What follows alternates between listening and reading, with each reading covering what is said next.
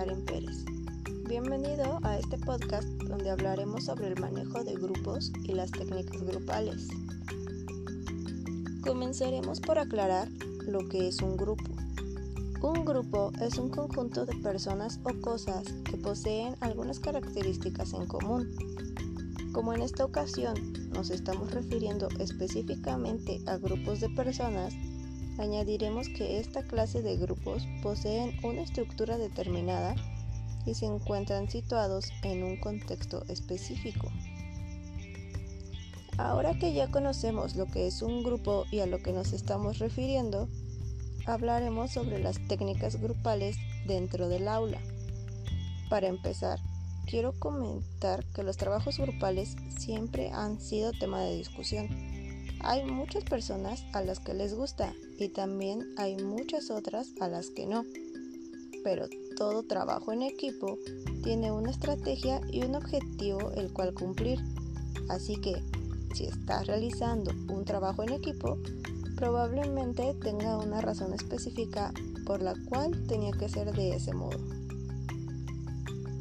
Durante este podcast hablaré sobre la técnica grupal de juego de roles, como podía apreciarse con solo escuchar el nombre, esta estrategia es bastante dinámica, ya que se trata de darles a los estudiantes un rol para representar y que a través de este se integren y comprendan las situaciones reales o ficticias que se les presentan.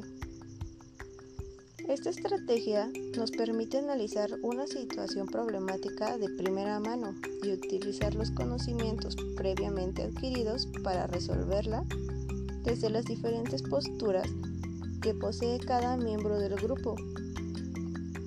Para esta estrategia no existen guiones, cada quien va actuando sobre la marcha y se basa en las experiencias previas de los miembros del grupo, reaccionando así cada uno de distinta forma y adaptándose a las diferentes situaciones que se podrían presentar a lo largo de la simulación. El objetivo de esta estrategia es hacerle ver a los estudiantes o a cada miembro del grupo las diferentes perspectivas de una situación y el cómo podría ésta alterarse de acuerdo a las decisiones que los participantes van tomando en el proceso así como fomentar la autonomía y creatividad en los estudiantes. Para llevar a cabo esta estrategia, primero debemos definir muy bien los roles y explicar su papel a cada miembro del grupo, así como sus características y la situación en la que se encuentran. Ya bien definidos los roles, debemos proceder a plantear la situación en la que se encuentra todo el grupo cuál es el conflicto a resolver y poner las reglas del juego.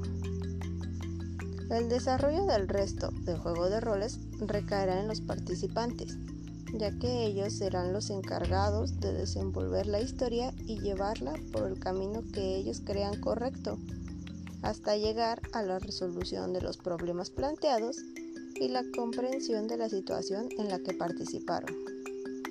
El papel del docente en esta estrategia será de mediador y observador, ya que no podrá decirle a ningún miembro qué es lo que debe hacer o cómo es que debería reaccionar a las diferentes situaciones que se vayan presentando. Sin embargo, sí podrá servir como guía a la hora de dar los roles y orientar a los participantes en caso de que puedan tener alguna duda sobre el tema. Las recomendaciones que podrían funcionar para esta estrategia de grupo serían no limitar la creatividad de los miembros del grupo ni imponer cómo se debería de actuar en el juego de roles, ya que lo que hace divertido y especial esta estrategia es precisamente que cada persona pueda darle su propio toque y dirección con base en las experiencias y conocimientos previos que posee. También se recomienda poner juegos de roles de la vida cotidiana, cosas con las que ellos puedan sentirse identificados o con las que se vayan a encontrar más adelante en su vida o en el ámbito profesional, ya que así se encontrarán más motivados y serán más objetivos a la hora de desarrollar la situación. Otra recomendación sería que los estudiantes pudieran saber previamente los criterios mediante los cuales serán evaluados, pero estos no deberían interferir con las actitudes o interacciones que pudieran tener los estudiantes durante el juego de roles.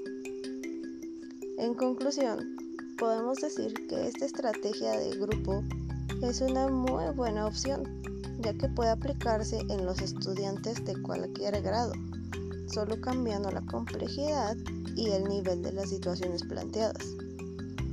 Por ejemplo, en preescolar podría utilizarse un juego de roles de algún vendedor de frutas para aprender a contar.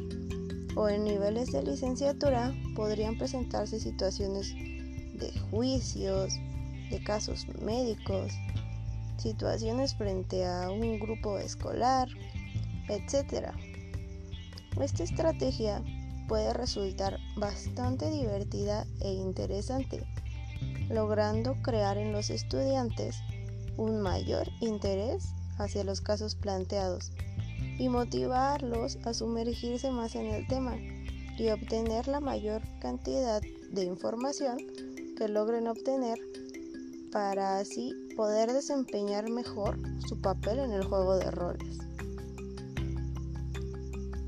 Su vez, además de lograr generar interés en los estudiantes, también es una buena herramienta para evaluar el nivel de aprendizaje que presentan los estudiantes hasta el momento.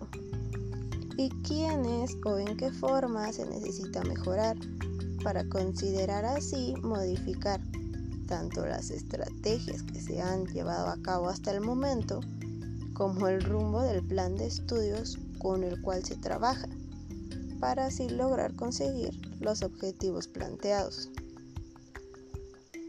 Como podemos ver, los trabajos en equipo no siempre son tan malos como parecen, pero todo depende de la estrategia que se lleve a cabo y obviamente de los participantes del grupo, ya que los participantes son quienes hacen principalmente que una estrategia de grupo pueda ser todo un éxito o pueden llevarla al fracaso. Y con esto lograr que otras personas pudieran ya no querer trabajar en equipo nuevamente, ya que no a todos nos gusta que nuestra evaluación dependa de alguien más, sobre todo en quienes no están tan comprometidos. Sin embargo, si todos ponemos nuestro mejor esfuerzo, tanto como docentes como estudiantes, las estrategias de grupo serán todo un éxito. Podrían incluso quitarnos carga laboral y nos ayudarán a crecer como personas y ampliar nuestros conocimientos y la forma en la que vemos la vida desde la perspectiva de los demás. Debemos tener muy claro que las estrategias de grupo en ningún momento deberían incomodar a nadie y que algunas veces podrían no ser la técnica de trabajo adecuada para todos pues todos poseemos diferentes características y diferentes métodos de aprendizaje.